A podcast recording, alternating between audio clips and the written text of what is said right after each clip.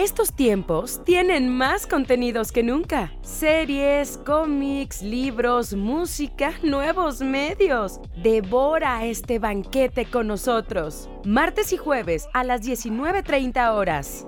Solo por Alternativa 98.1 FM.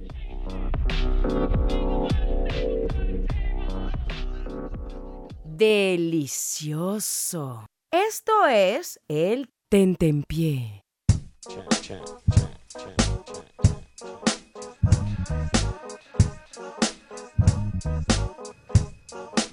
Muy buenas noches a todas las personas que nos están escuchando a través del 98.1 Alternativa. Sean bienvenidos a Alternativa. Sean bienvenidos una vez más a su programa favorito para hablar de De vidas personales de los conductores. exactamente o de muchas cosas, porque también hablamos de movilidad, Sí. hablamos de series, hablamos de películas, Sí, hablamos de movimientos sociales, de comida. Y queremos decir que hoy Yareli- Bienvenidos a Tentempié. A Tentempié, antes de que Y antes que nada, antes de que sepan quiénes somos, Yareli Calleja, Yareli Callejuelas. No sé si, si se enoja de que modifique su apellido. Mucha gente es muy sensible con eso. Este, no pudo acompañarnos hoy porque tiene tos, pero la idea era que estuviera hoy, entonces le mandamos el mejor saludo. Que se recupere pronto esta Yareli Sam Y- XF53. Y a ver si tú no te ofendes. ¿Tú eres Sergio Villalwolf? Sergio Villalobos. Villalobos. Exactamente. Sergio. Villa- De hecho, hasta mis primos a veces en sus usuarios en diferentes redes sociales, ellos han llegado a poner Villa Wolf. Pero Es que sabes que un, Yo estoy un- un eso. enemigo, ¿no, amigo? Que se llama Pastillas. Se Ajá. ofendió mucho que le dije pastillas. Como que yo creo que es algo que ha sufrido su vida entera. ajá, Porque me dijo muy serio, mi apellido es Pastillas. Y yo así de, uy.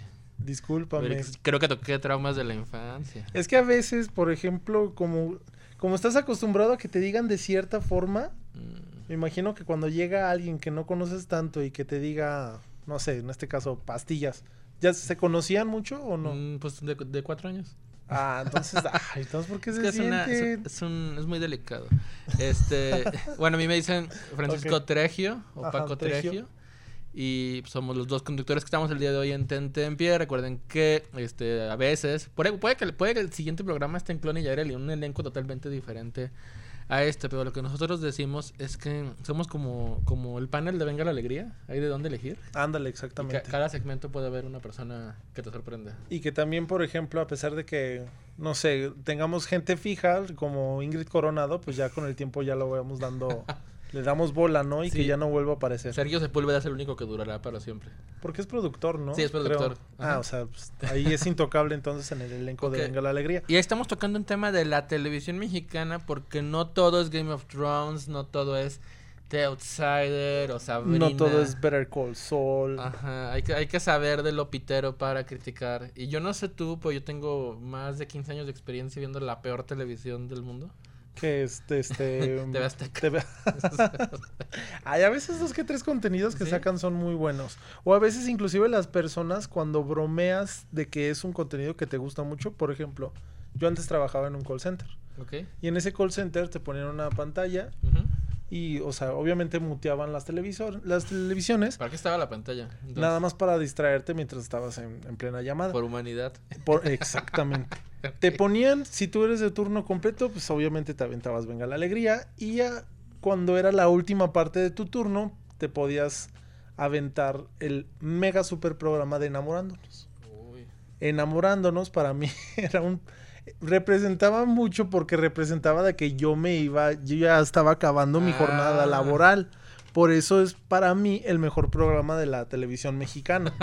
ya cuando se lo digo a las personas, a lo mejor medio de broma, pues todos se me quedan viendo un poco raro porque pues, enamorándonos para muchas personas es basura televisiva. Son Fíjate de que creo que hay peores. son de esos programas donde levantan a gente sin talento, por ejemplo, estaban diciendo, "No, es que esta ¿Cómo le decían a esta chava? ¿Cuál? A, a ¿Penélope Bebesh- Menchaca? no, Bebeshita. ¿Ahí es- salía? Ajá, bueno, no, ahí sale una. Yo no sé si es actriz, de, bueno, una figura pública, por así decirlo, que no tiene mucho talento para mi entender, pero que la resaltan mucho en el programa. Y eso es por, o sea, eso es un tache completamente para todas las personas porque pues, no te deja nada el hecho de ver enamorándonos, más allá de que sea un programa que nada más es para, para desmadre y que junta parejas. O sea, es algo que hemos visto hace mucho Ah, tiempo y que mira. siempre ha existido y existirá. Pues precisamente, este, hoy, a- ay, creo que me decía mi esposa Mireya, o, o lo había leído en algún lado, que Love is Blind, el último estreno de Netflix en Ah. cuanto a realities, es como una versión eh, gringa y fancy y larguísima de Enamorándonos. Porque son una serie de parejas, son muchas personas, predominantemente blancas, que van a ver si el amor es ciego. Entonces las juntan en cabinas y tienen que platicar y ya decides si te gusta alguien. Pero como son personas que han intentado casarse y se sienten desesperadas, este, pues la, se piden ma- matrimonio antes Lo de que verse. caiga es bueno. Mm, no, más bien, o sea, como que se enamoran por de voz. Ok. O sea, está súper resumido. Y, y es el matrimonio. Pues no van directo al altar, sino que tienen unas vacaciones, tienen vida junto, conocen a las familias y es planear la boda. Todo esto en 35 días. Entonces, el programa sería muy interesante si durara más la parte de que se conocen en las cabinas. Este, pero desgraciadamente no duran ni 45 minutos eso y es directo a un como encuentro, creo que vinieron a, Cancún o Playa del Carmen a unas vacaciones y son las primeras este, peleas. Entonces, el programa es, es una es adictivo y todos los gringos están hablando de él en Twitter si pones Love is Blind, pero también ha sido criticadísimo porque es un poco amoral y es, es hasta hasta perverso, ¿no? Que o sea, es matrimonio por el civil, no, no es religioso, pero es como de de plano vamos a casar este gente en un reality, o sea, pero ya de, de plano, ya sé que hay The Bachelor y cosas así, pero como como que este Bueno, pero mínimo en The. Bachelor y Kepman y así muchos programas de esos mínimo lo conocen al, al tanto el, el que va a ser el que se casa o la que se casa, ¿no? Ujú. O eso es, bueno, yo me refiero de que Sí. hay un proceso, Sí, no, se conocen. tiene sus novias y así. O sea, Ajá. como que tampoco se transgrede a algo muy acá. Y acá es así de... ah, o sea, había muchísimas personas y como quedaron, yo creo que ni ocho parejas. Porque hay uno que dice que, por ejemplo, que es virgen y no lo vuelves a ver. Entonces, desde un principio te van poniendo estos como tropes de los realities. De él es el guapo, ella es la villana, ella es como eh, quien le va a poner el, el pie al, al noble y así. O sea, como en Big. Brother, que te ponían estos arquetipos más bien de... A salir a la mala, pero había una dulce, pero había uno noble, pero guapo, pero hay uno grandote, pero hay otro que es el payaso y así. Entonces te los ponen como en your face. Y incluso hay un triángulo amoroso. Pero yo digo, por ej- por ejemplo, hay una pareja que dice, si se casa y este tipo ve el programa, o sea, va a odiar por siempre a, a su esposa, porque ella a mitad del proceso todavía quería que otro que ya estaba comprometido, este, Ah, que se relacionara con ella. Ajá, y así. Entonces sí el programa está, o sea, es muy adictivo. Yo la verdad vi, vi la mayoría de los capítulos. Al final hay un especial. Y pues este Le Basura también es, o sea, quien el día de hoy diga que la marca Netflix está como Relacionada con la calidad, Ajá, pues, pues, está peleada. Sí. A veces tiene mucha calidad y a decir, veces no. está, quien piensa en estape, Ah. está peleada. No, está peleada la idea. Ajá. Y sí, pero ya, ya tiene rato. Hechos de que le entraron a estos programas como de competencia de cocina, como el de los postres. Este, ya, ya no era, pero ya no era House of Cards, pues. Y incluso se acaba de estrenar Ne- Next in Fashion, que es un programa, también yo lo vi casi todo, es un programa muy padre, altos valores de producción, hacen una estrella de Kinju, la, la que ganó y así. O sea, que es una chica asiática como muy reservada, que tiene un super estilo y tal. Este, es un programa como de mucha calidad. Pero Love is Blind, o sea, no. Y está como con la hechura de Made in Mexico, como, como chafa, raro. Y aparte otra crítica es que quedaron, o sea, ya se fueron eliminando, eliminando las parejas. Y había una afroamericana que ya no quiso seguir. O se sea, es un concurso entonces. Bueno, es como. Es que yo te entendía que eran como diferentes No, es que- episodios. no, es el es una temporada completa con los mismos. Ah, pero, ok, ok, ok, ok. Pero haz de cuenta de que son 20 hombres y 20 mujeres y al final nada más quedan 8 parejas, o sea, 16 personas. ¿Por qué? Porque hubo varios que no hicieron match. Yo creo que si hacían match 15 parejas, dejaban 15 parejas. Pero nada más quedaron 8 y se sale uno, que son a los afroamericanos, y nada, se queda una sola muchacha afroamericana. Entonces, también dicen que el amor es ciego, pero no hay gente chubby o no hay gente, te digo, tan racialmente diversa. to- todos son tradicionalmente atractivos. Tampoco hay gente que digas que tenga alguna discapacidad o algo este, no convencional. Tampoco hay hay gays, ha- hay una persona bisexual que lo oculta y eso le genera un conflicto con su con su pareja, pues también está como muy está como muy mal llevado eso, o sea, a nivel producción y así. Entonces, este O sea, no está bien ejecutado también por lo pronto que... a nivel progresista no. Ajá. Ok. O sea, yo creo que hasta si se enamoraba. Ah, tampoco hay, tra- hay transexuales. Hubiera sido buenísimo eso. Que se enamorara un hombre de una mujer transexual y que salieran y que enfrentaran ese reto. O sea, por los sí hubiera sido muy padre verlo en Ajá. reality TV. Sí, por eso es así como que las ex- expectativas del programa eran muy, muy bajas. Pero bueno, eso es lo, lo que vi este O es, lo, o es lo estándar, ¿no? Que te puedes encontrar. De hecho, Sí. muchas personas, incluyéndome, o a las personas que nos estén escuchando a través del 98.1, o ahorita tenemos transmisión en vivo a través de Twitter. de Twitter. Estamos haciendo diferentes pruebas. Estamos viendo a ver si jala más. Estamos viendo si ustedes nos dan más retweet a través de la plataforma de Twitter y si no, lo vamos a hacer después en Snapchat o lo vamos En a hacer TikTok. en Hay TikTok. TikTok Live, Ahí está, vamos a hacer si no, este, ¿qué otra? En Instagram en Live. Instagram Live. O sea, en diferentes plataformas ahí nos van a estar encontrando. Este, La principal es Spotify, que tarde o temprano salen todos los programas. En sí, los programas son atemporales, una conversación sobre un show en específico. También puede ser que si no has visto mm, El Club, hay un programa donde Yareli, Clon y yo hablamos de El Club, entonces lo, pu- lo puedes buscar, pero también el de Desenfrenadas y la ves en ocho meses buscas ese. En sí no son muy perecederos, este programa no es así del tema del, del momento. del momento. O si también odias a Millie Bobby Brown como yo, pues también puedes buscar El- odio de Millie. Bobby el de Godzilla exactamente y ahí pues pueden compartir mi misma opinión. Era lo que te iba a decir que muchas personas incluyéndome a mí nos gustan esos programas donde hacen match las parejas, donde son las citas, Mm. donde puedes ver como que esa interacción humana, no sé si tú te acuerdas, había un programa en MTV, de hecho eran dos, era como se llamaba The X Factor o algo así, Ok. que haz de cuenta, tenían eran dos parejas. Estas dos parejas, ah, ellas eran las ex de otra de otras parejas. Ok. A los ex los mandaban a una isla y al final de, de un fin de semana romántico donde recreaban muchas es- este pues escenas donde les Había- marcó en la En la relación. En la Cuando relación, Habían sido felices. cuando habían sido felices, al final de- del episodio le daban a elegir al ex si se quedaba con su pareja actual o si se quedaba con, con la ex. Eso estaba muy chido porque a veces por- te podías encontrar que la ex elegía al chavo y el chavo elegía a la chava o viceversa. Estaba muy padre porque no sabían si, estaba- si estaban seguros con su decisión o no. Ese y el programa de Next. ¿No si te Next. acuerdas ese de, de MTV? De, que elegía una morra o chavos, ¿no? O morro también. Ajá, era un, era un chavo o chava. No sé si ya lo utilizaron ya después con el- comunidad LGBT. Ajá. Pero igual, eran como ocho pretendientes. Todos estaban esperando en un camión. Era una cita que ella elegía.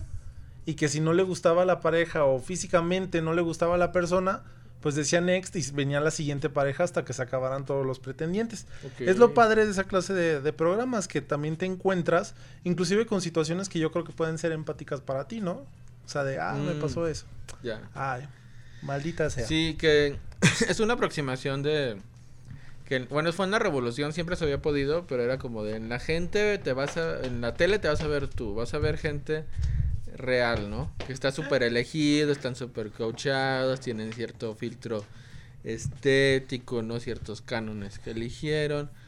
Y en sí, la televisión de realidad, como en su versión más extrema, como Big Brother, por ejemplo, en Inglaterra aún hay. Y en Estados Unidos creo que hasta hace poco todavía había. Pues en México pegó uno, el primero. El 2 no pegó y pegó hasta el VIP. VIP 1 y 2. El 2 era el de René Franco y el 1 era donde salía. Ay, este, el que salía en la parodia, de un comediante que luego tuvo un late night. Ah, este- Arad de la Torre. Ah, Sí, entonces, este. Yo seguí mucho Big yo Brother. iba a decir Víctor Trujillo, pero no. No. Víctor Trujillo creo que condujo, Condujo uno y de los también dos. está Verónica Castro, creo. Ajá, y Adela Michanadas condujo los, los de humanos, los normales. Ah, sí, cierto. Sí, yo me acuerdo que incluso este, un cardenal o obispo mexicano había dicho que era pecado ver Ver Big, Brother. También otro, yo me acuerdo por esos tiempos que había dicho que el internet era pecado. Ajá. O Porque que el. quién sabe cómo funcionaba, de. O la típica de las tías, ¿no? Que el. Creo que. Que las computadoras son un portal del demonio o también estar jugando Xbox todo el día también te conecta con, Con demonios y todo. Sí. Todas esas cosas esotéricas. Entonces, este, el reality extremo. ¿Lo recomendarías ver? ¿Qué? Este de. Este programa ¿Love que está. Ajá, Love is Blind. Eh, sí, pues haz de cuenta que uno diario para dormir. O sea, no se claven como yo, que vi todos.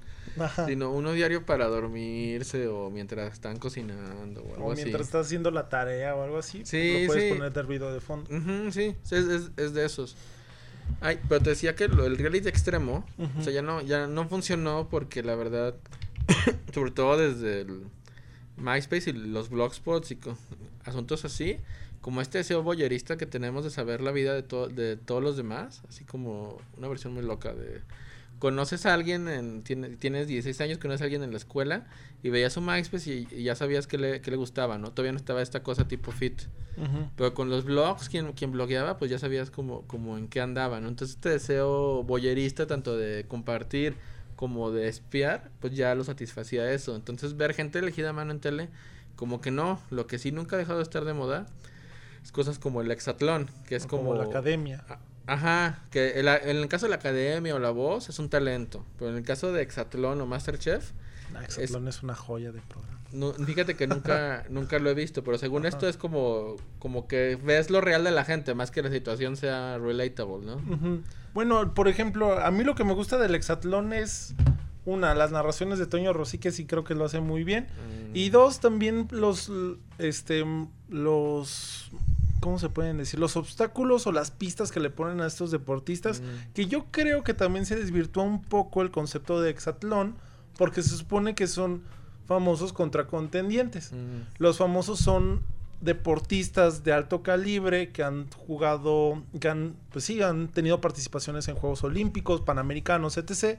Y los contendientes deberían de ser personas de la vida cotidiana que igual son fit, son maestros de Zumba, Mm. pueden ser maestros de CrossFit.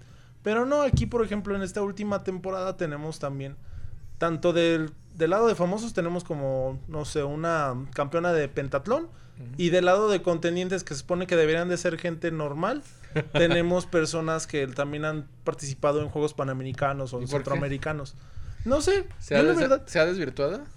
Los, los sigo, pero los sigo nada más a ciertos... Es que sabes que... En ciertos días la que sabe más es mi novia Fer, a la cual le mando un saludo.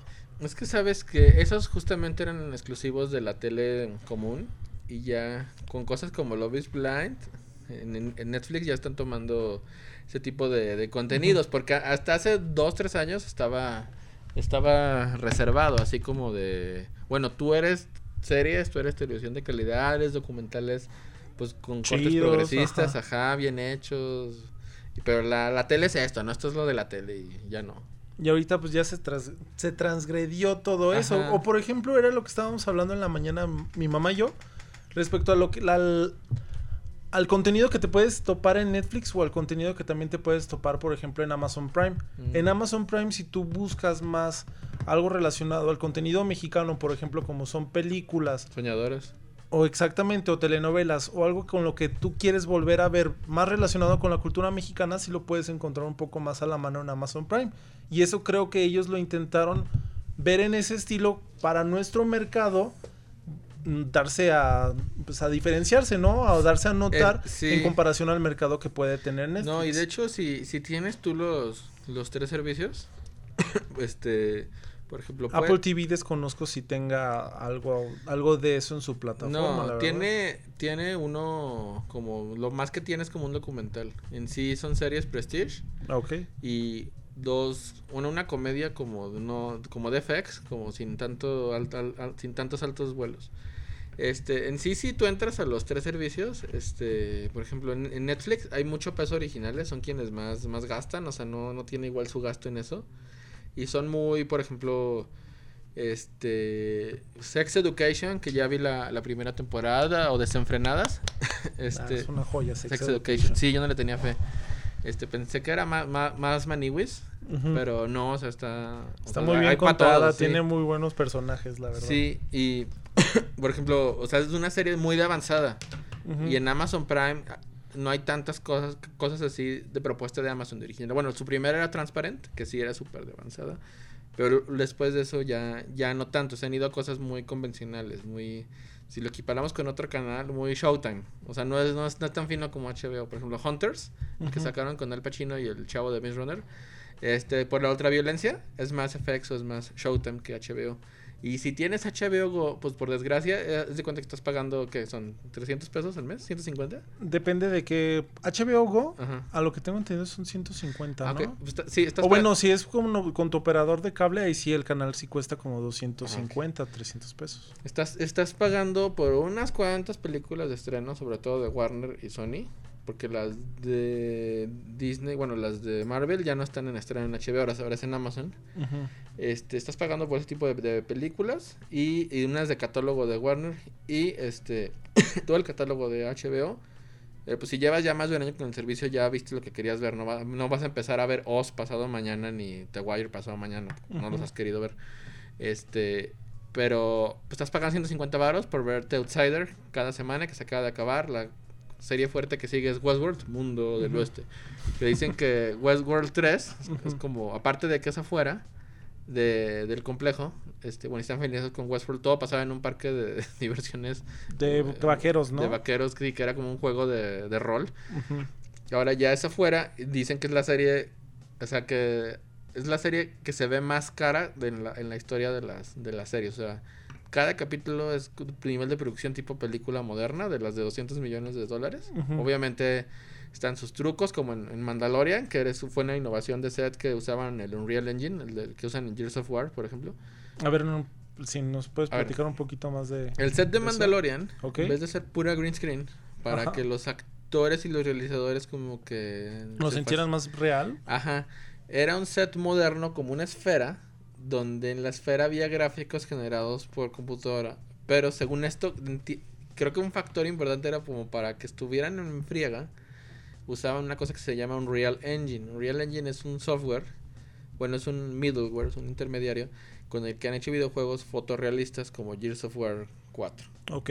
O- o, Gears of, bueno, Gears of O War sea, 5, ento- creo que es el Entonces último. los actores podían tener más palpable Ajá. lo que, va, lo que iba a ser la escena más allá de poder tener una Sí. bolita de estambre, o sea, o una bola azul, Sí. ya lo tienen un poco más palpable para ellos. Sí, Ah, pues es más sencillo actuar, me imagino. Sí, y sobre todo en los fondos, como, bueno, Mandalorian no se ha llegado oficialmente a México y, hay- y ya hay pósters de Baby Yoda en Walmart, irónicamente.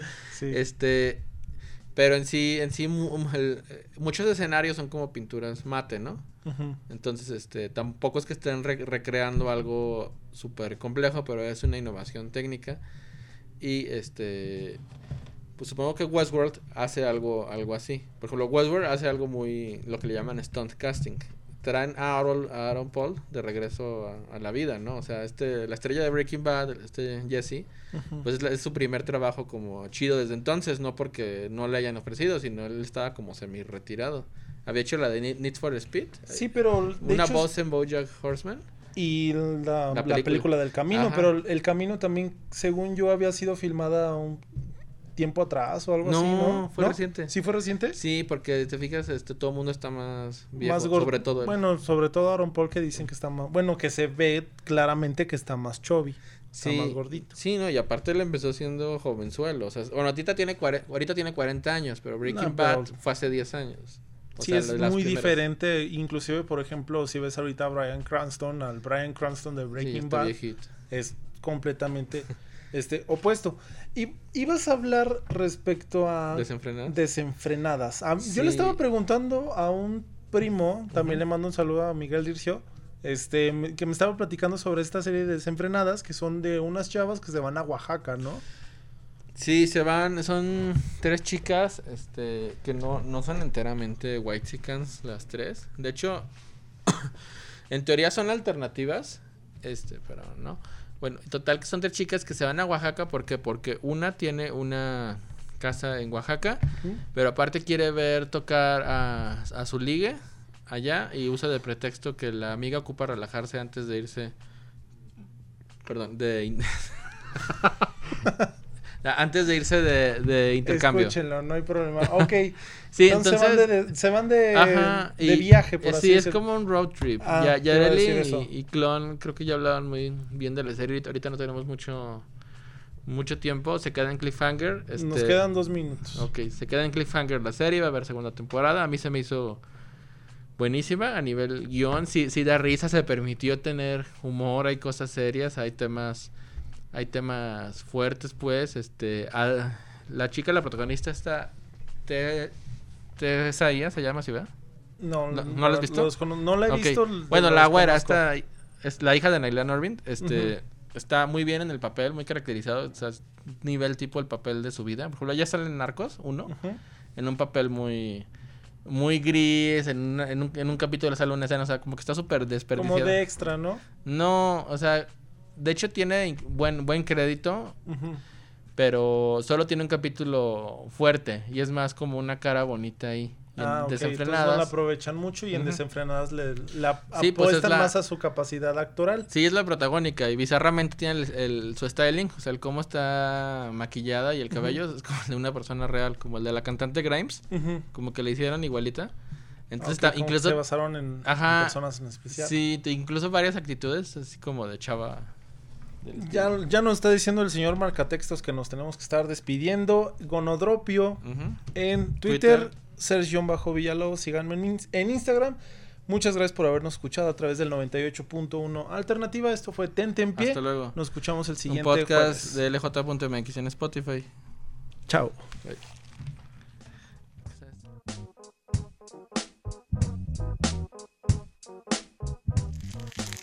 Delicioso. Esto es el tentempié.